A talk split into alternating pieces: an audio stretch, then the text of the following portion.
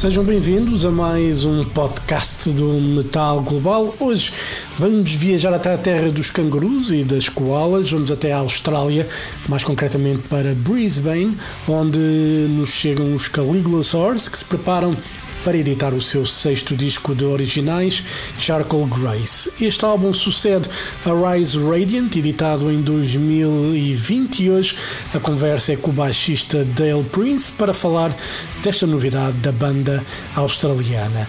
O som está assim um bocado cheio de cliques, mas isso é culpa dele, que tinha um microfone que não era nada de jeito. Não, devia ser algum problema de ligação, mas pronto, espero que isso não seja intrusivo nem vos distraia muito da conversa com o baixista dos Caligula's Horse, Dale Prince. Sem mais demoras, Caligula's Horse no Metal Global. Metal Global. Hello?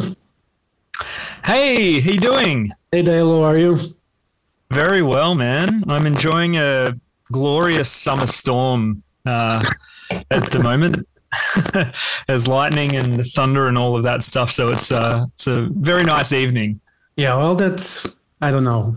There's beauty in storms, anyways. There absolutely is. Yeah, I'm. I secretly love storms. They're like they always bring me peace. yeah. well, that's that's nice. I don't mind if I'm at home looking outside. Uh, you know, rain and thunder and lightning. It's it's nice. Not when you're outside, inside the house. Yes. yeah, exactly. Yes, that's exactly right. And you know, before we talk about Charcoal Grace, um, you guys played in the summer here in Portugal at the Comendatio Music Fest. I was, you know, coming back to Portugal and to play in that festival. It was hot.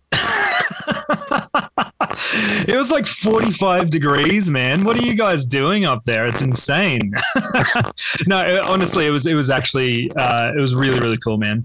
Portugal is is a place that I can see myself retiring in my old age once uh, Caligula's horse is done. You know, enjoy the uh, enjoy the wine up there and yeah. go and retire somewhere in the countryside. So yeah, it was just incredible being back there, and um, we are in Tomar as well as you as you likely know, yeah. and Tomar was just awesome to visit. the festival as well is just awesome. They've put on this great spread of cool acts over two nights, and um, yeah, love it.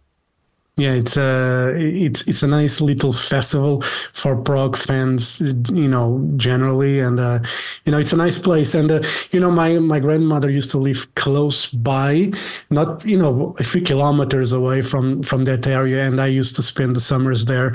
And uh, that's one of the things about the countryside. You do nothing. There's nothing to do there. Yeah, sure. Yeah, we, we were there for I, I believe three days, and we didn't do much aside from go and have a look at all the awesome history around um around the castle. Yeah, and then aside from that, we were kind of just you know have, I I went into the botanical gardens at one point. It was glorious, and yeah, just drinking beer and having fun. yeah, you know, there's it, I don't mind, you know, when you're on a, a break or something to do nothing.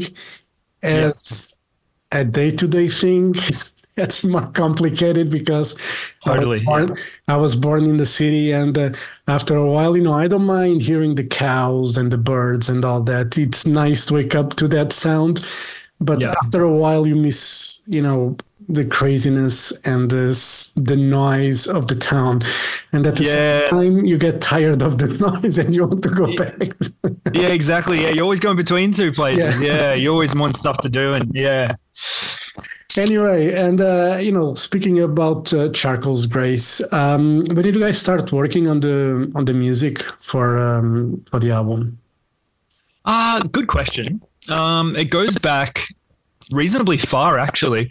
Kind of in the shadow of finishing Rise Radiant, we had some of the uh, formative ideas for like Golem uh, as just the opening riff for probably like two years. We just didn't know what to do with that particular. Actually, it might have been longer than that, but anyway, um, yeah, we just didn't know particularly know what to do with that that piece of music. Um, but I, I guess like intentional writing really started March or April of last year. I'm gonna say. Um, so yeah, that sounds about right. I think we did a we did an Australian tour and then sort of started really intentionally writing after that. Yeah. Does it take long to finish a song with Caligula's horse? Yeah, yeah, it does. Um, I, you know, particularly particularly these days, you know, some of the longer pieces we're putting together this sort of maze and and web of uh, music becomes quite tricky. Yeah, there's different hurdles that you sort of face in some of these longer songs, but you know, as I say that, tracks like um, you know, tracks like the Storm Chaser came together reasonably quickly. Like Sam and I sort of worked on that over the course of maybe two or three days and got the vast majority out on, of it, um, you know, sort of completed around the first day. Even I think we sent off the initial demo to Jim, and basically he was ready to go straight away. So the the guts of, of the Storm Chaser basically got finished, you know, in a, in a couple of days. Um, but you know, something like Charcoal Grace, I remember just the months and months and months of agonizing over how to connect all of these different parts. You know, the the start of part four, for example, was a very early idea as well that was totally separate. Um, you know, to before we'd started the writing process, earnestly the writing process, and I, I knew from the beginning of that idea that it was absolutely golden. It was just it resonated with me so much, and so trying to tie that into the to an actual song was took a long time. Yeah. And uh, you know, for me, it's always intriguing when a band writes like a ten or a twelve minute piece. Um, I wonder, you know, I wonder a lot of things. No, first of all, if it was intentional, if the plan was to make a longer song, or if it's just a natural development, or there's a third option you normally don't know where to go and you just keep writing and writing until you find a way out of the song. oh man, totally. Yeah. Are you a musician at all? No, I'm not. Yeah, yeah, okay. It's it's kind of a funny one trying to convince people that honestly you just go with the flow. Sometimes sometimes you know from the get-go of an idea that it has a specific purpose or a specific context, I should say, maybe. Um, you know, something that is more readily listenable in a single environment. You know, uh, I, am pretty sure I knew that the riff for Golem. Uh, the first opening riff belonged in a, a, a single. I, I, think it just had a, a, lot of immediacy to it. Um, the Storm Chaser, that one was a little more ambiguous, but doing the verse chorus sort of thing yeah, it started indicating something sort of shorter. But with these longer songs, there's a lot. There's a lot that you indicate by introducing melodic ideas or um, you know themes or, or motifs uh, that sort of dictates more context. You need to reintroduce it later on. You need to give it a different context. You need to, um, you know, recapitulate it and provide some sort of different idea um, or feeling with it. You know, you, you can sort of tell that it belongs in a longer song.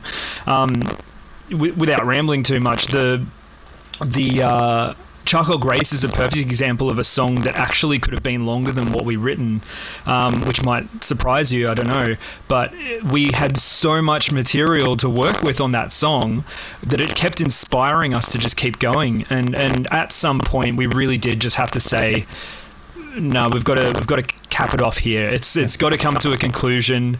It's already a big listen, so let's um let's sort of draw it to a conclusion. Um, yeah. Would you feel tempted to you know you know keep going when when you feel the idea is good and the music there is good? You, you know, obviously you need need you need to have an ending, but do you feel tempted to you know, maybe we could go a bit longer on this because there's something special in it, or you just have to do that, uh, you know, that thing that no, we need to stop, otherwise it will be like a 60 minute piece.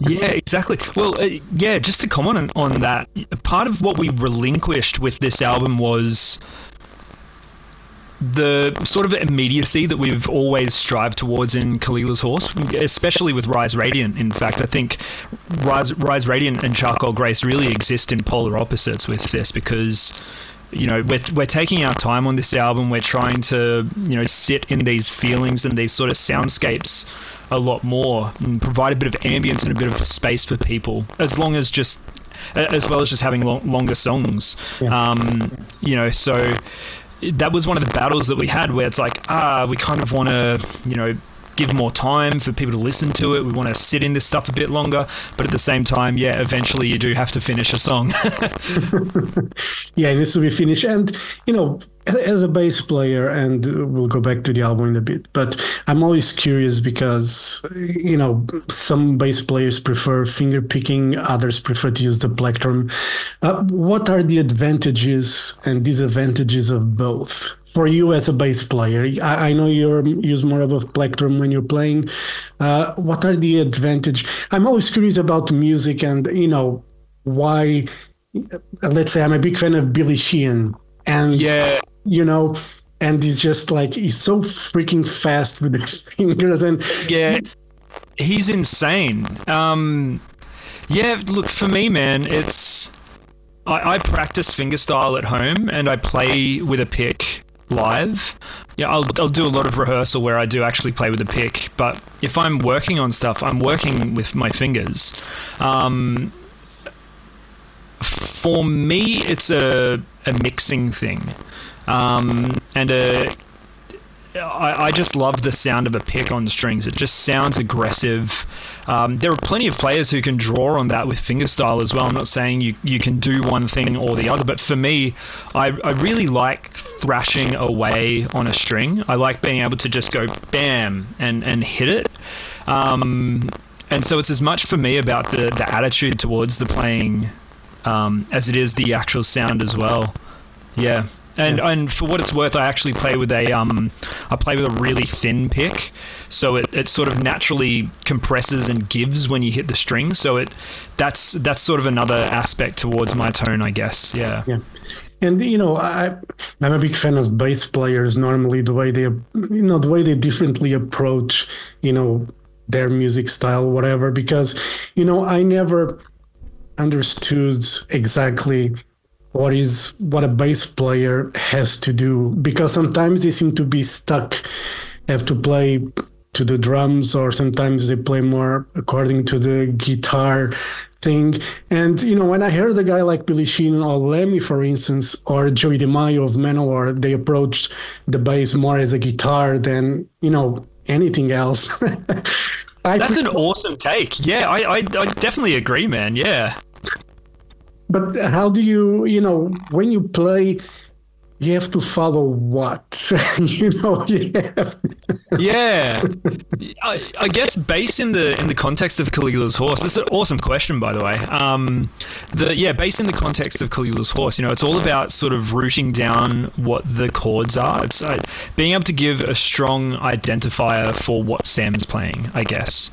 Um, and, and that's a really strong one. In some music, that's not as important, you know, like in in Tool, for example the there's so much room for um, the the space there in the bass parts, you know, and there's a lot of ambience, and the the chords are very sort of like ambiguous at points. Whereas for me, it's we we play with a lot of chords, and a lot of those chords are harmonically quite.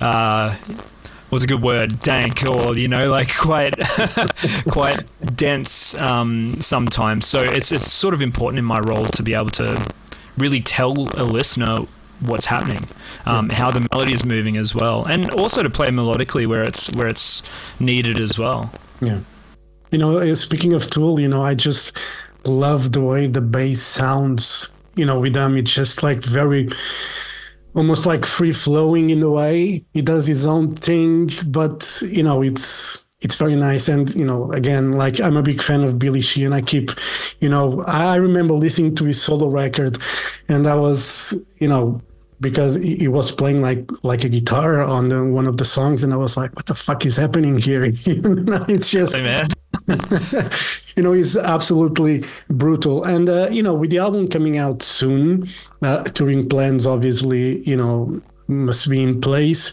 Um, before we go to those touring plans, people complain about how expensive it is to tour these days. I cannot imagine a band from Australia to fly to Europe for a tour. You know, you must like think, okay, I have to probably put a mortgage, an extra mortgage on a house or something like that to be able to tour. How is how complicated it is for you know an Australian band to tour these days? Yeah, that's man. It's such a good question, and it's the unfortunate answer is that it is just exactly what you expect. It's it's very expensive.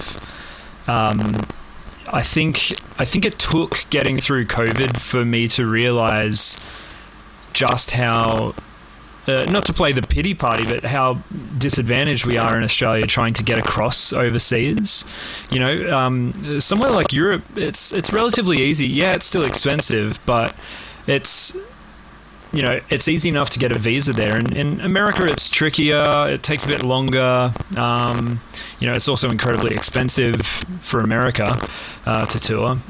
But yeah, there is a definite disadvantage, I think. Um, by being essentially a 15 to 18 hour flight away from Europe. um, that that last tour, you know, that last tour that we did was. Uh, it took a reasonable toll on us. You know, we're all sort of funding these tours out of our pockets at the moment, um, in the wake of sort of where COVID left, left us as a band. Um, you know, and so fronting money for that at the moment is, is tough, honestly, as a as a band. We, um, yeah, we're we're doing the best that we can, and uh, it's looking like it's going to take a good turn um, in 2024. Yeah. So, what are the plans? Uh, you know, what can you say so far that although that you're allowed to say that's going to happen in 2024 oh look it's always the battle trying to trying to figure out what to say and what not to say no um, the we have obviously the North American tour that we announced. Um, we're heading to North America for the first time as a headline run um, in January and February. Get your tickets now. Um, and uh, we've just announced Australia in April. Uh, obviously, we're on the back of an album launch, so we want to be able to get to Europe next year. And I would say likely we are going to do that in 2024. Um, definitely watch this space because that's, um, yeah, I guess we'll be announcing more news for that soon. Oh. And, uh, you know, it's more feasible to do like a longer tour or a shorter tour. Yeah, for us, we're sort of in a unique position I guess because we're not as youthful and vibrant as we used to be. Um, you know, we've all got we've all got families, we've all got careers now as well, so we have to sort of navigate what we can manage uh, personally versus what the band also requires, and the band does require a certain level of um, commitment, obviously. But for us, we tend to do shorter tours just so we can fit it in around our work leave entitlements and our sort of family situations as well. When we go on tour, um, having kids at home, you know, it's a tough sell. Um, it's you know partners staying at home taking care of kids, and you know relinquishing themselves of time that they would normally get for leave um, outside of that. You know, so it's it's for us it has to be shorter tours just across the board. Yeah. Do the kids understand what you do for a living? uh, I think I think some of them some of them do. Yeah, some of them are older and they sort of get it. For what it's worth, I don't actually have any kids, um, but yeah, some of the some of the older kids on Josh's side, I think, definitely do. And um, yeah. when they go to school or something, hey, my dad is a rock star. yeah, he's a rock star in what band? How do you pronounce that? What? You know it's the, the, the thing about you know being in a band we all think it's all you know roses and you know it's a glamorous life but it's really complicated you know to you know to give up a job or you know to ask for for leave to go on tour and probably not come back home with a profit or anything. Yeah. Yeah well, look we'll we'll work on that for this year. That's good anyway and uh, you know with the with you guys putting the albums out, um, are you guys planning? You know, because a lot of bands play, you know, anniversary shows for certain albums that they decide to play the albums from start to finish. Are you guys planning any of that? Uh, is something that you know interests you guys in, or it just you know you prefer to keep making music and uh, just play the newer songs and stuff like that? Yeah, good good question. We've uh, we've done like we did in contact. It was before I was in the band, but I actually I toured in the support band for when Caligula's ha- horse did um, in contact in full, um, which was nice. And uh, yeah, we, we had plans for that with Rise Radiant, and then the sort of cycle of Charcoal Grace started ta- taking off, and we sort of lost time for that. But I guess um, I guess we'll revisit Rise Radiant, I guess, in the future when we get some time. But for the moment, we're just focused on Charcoal Grace. And um, being a 63 minute album, it's quite long 63, 62, something like that. Um, it doesn't feel like that. Yeah, that's that's what I that's what I get a lot of feedback from, um, and that's sort of how I feel as well. It's surprisingly short. Uh, yeah. It's, you know, but yeah. Hope, hopefully, we'll get around to doing a full Charcoal Grace playthrough because I think that would be incredible. And I honestly can't wait to play the suite of Charcoal Grace as well, just the four songs back to back. Yeah. So that, that's the the idea for the for the tourists to play, you know, those four songs, or you know, you might put because the first and the last they are the long ones, so mm-hmm. ten and twelve. But um, the plan is just to focus on those four songs, or we um will likely be playing whatever the singles are. Um, you know, for for Golem um, and the World Breathes with me. Um, and I think we'll probably delay Charcoal Grace until later, but we don't know yet. it's a hard one. It's a hard, long song, so we got to figure out how we're going to do that live as well. Because it's all got to be translated as well. You got to make sure that it's all the arrangements work in our uh, in our context. And we haven't played any of these songs together. Oh, aside, aside from Golem, um, we haven't played the rest of these songs together yet. So we've we've still got to see how that sounds. Yeah. And normally, do you do you ever get disappointed when you have to play, you know, those long pieces, and for some reason you're not connecting with it? Did that ever happened? oh, it's actually never happened. Yeah, I must admit. The um, yeah, every, everything everything for me has always hit just as hard. I don't think anything has ever sort of changed in that respect. Actually, it, it will be very interesting to see how the space on the new album translates live because, you know, like I mentioned before, that immediacy that we're sort of known for in Caligula's Horse, um, that's that's uh, not always there on the new album. We have time to sort of just enjoy the the sounds, and I, I, actually think that's going to be a really welcome relief in a set. You know, listening to these long, dense songs, but also having these moments to just sit back and and sort of um, soak it in. Yeah. Oh, that's yeah. cool. And uh, you know, so you cannot tell much about the plans for 2024. When it, you, you you mentioned earlier that you know you started working as on the new songs as soon as Rise Radiant was was done. Does that normally happen when you guys finish a record? You guys start working on new ideas, or this time around you're going to take your time to you know work on newer songs and new ideas?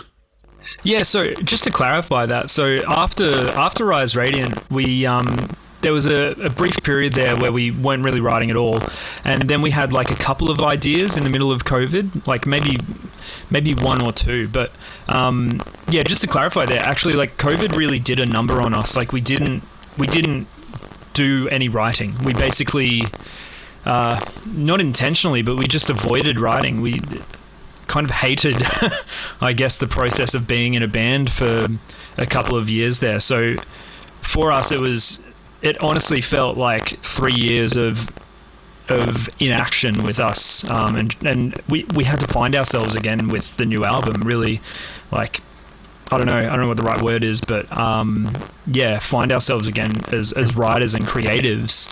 Um, we were really drawn back to it at a certain point, and I think that's when we started touring again last year. And we're like, okay, cool, it's time to get back on the you know literal and proverbial horse. um, yeah. So hopefully, you know, hopefully we've sort of shed that darkness in our career, and we can actually like move on to to more efficient writing. I think everyone in the band would honestly agree that writing um, an album every two years would be a goal of ours, but you know, we'll see how that pans out as well. In the prog world, is a bit more complicated to do such a thing. That's it. Yeah, exactly right. So during the COVID period, did you guys question the um, band's existence and continuity, so to say? Yeah, I think each of us in our own very specific and uh, isolated and dark ways, yes, we definitely did. Um, it was a tough one, man. Like, Sam, Jim, Josh, and I, we all had our moments where we're just like, don't know if this is what we want to do right now. You know, seeing constantly people being motivated and doing work as musicians. And we were just over here in little old Australia just being like, oh man, we can't tour, we can't do anything. We've got these brutal lockdowns that are happening.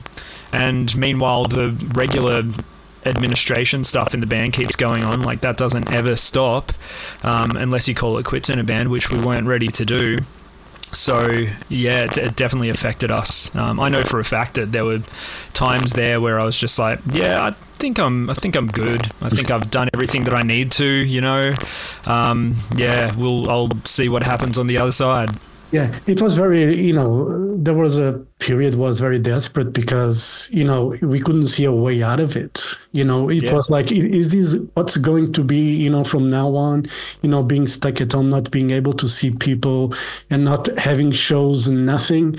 You know, it was really grim at a time because, you know, it was also sudden and quick and and uh, you know, I remember you guys, you guys had the fires there just prior to COVID. You know, yeah. one after the other, and I was like, you know, we're kangaroos. You know, they cannot get a break. yeah, how are we going to get around without our kangaroos now? Yeah. We're going to have to start using cars. Yes. but was very difficult for you guys. You know, those fires, by the way, you know, uh, well, that's obviously you know it's not spoken anymore. It's everything's you know under control. But was there any anything done to prevent that from happening again? Was you know any consequences so to say from what happened with those fires um, I think there was a huge review into how our states deal with um, emergency services, but at the time we were under a pretty awful Liberal government in Australia, Conservative government. Um, and they did there was reviews into how they conducted it and there was just blatant ignorance to a whole bunch of different emergency uh, alerts that were raised very early on in the process and because of that inaction it all escalated um, you know, so that's what we've been dealing with for the last 10 years in Australia as well. Yeah. But yeah, ho- hopefully it gets better. We also had catastrophic floods. Yeah. Uh, not last year, the year before as well. Um, yeah, Australia's just a hotbed for environmental disasters at the moment, and it doesn't look like it's getting any better. No, I, I, think the more that happens to the environment, the worse things get. You know, here in Portugal, you know, you were here in the summer; it was freaking hot, and it was insane. normally it's it's hot but you know that was you know really really you know warm weather. Was like you know i remember summers being warm but i would tolerate it but now i don't. Maybe it's because yeah. i'm getting old. I don't know Man, I've always been a summer person, and now all of a sudden it's like 36 degrees today, and I'm like, all right, I think I'm, I think I'm ready for spring again, for, for autumn again, you know. anyway, and uh, you know, uh, apart from Caligula's horse, um, would you like to work on uh, you know side projects or do you work on side projects or you just you know you're good with caligula's horse? Man man honestly i am good with caligula's horse. Like they give me everything that i need to as a musician but um, i have been working on some stuff this year. Um, you know, just writing on my own for just the sake of being creative with no actual purpose.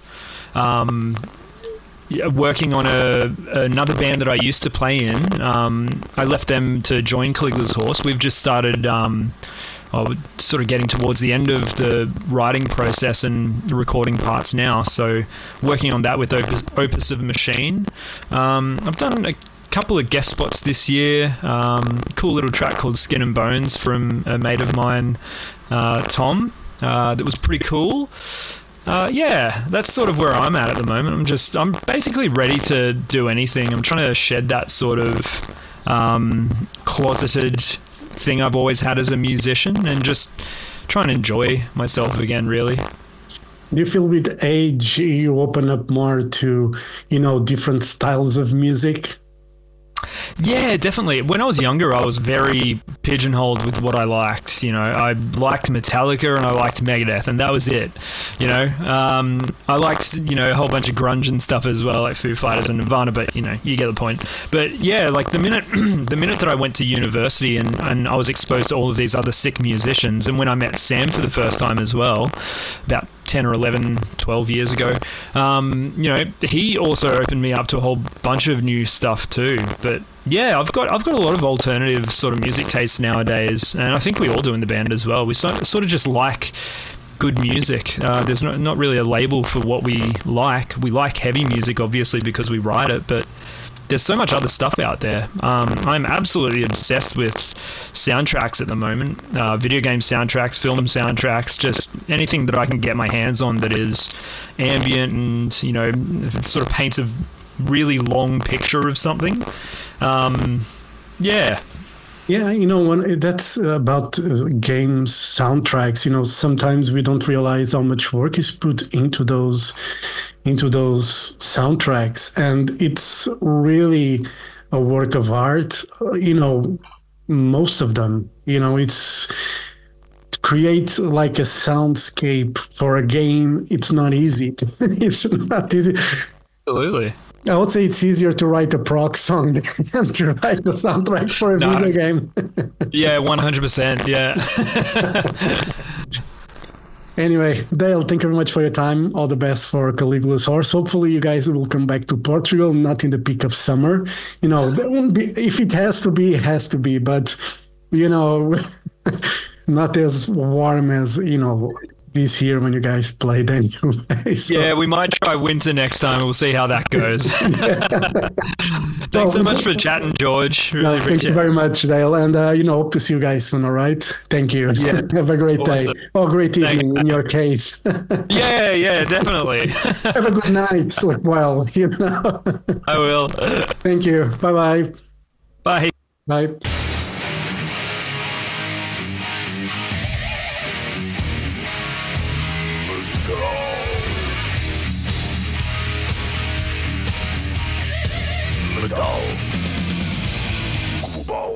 Metal Global foi conversa com Dale Prince dos Caligula's Horse. O novo disco da banda, Charcoal Grace, chega às lojas esta sexta-feira e é um excelente, excelente disco de prog metal. E assim chegamos ao final deste podcast. Já sabem, podem ouvir a versão com música, a versão rádio em exclusivo na RTP Play. Dúvidas ou sugestões?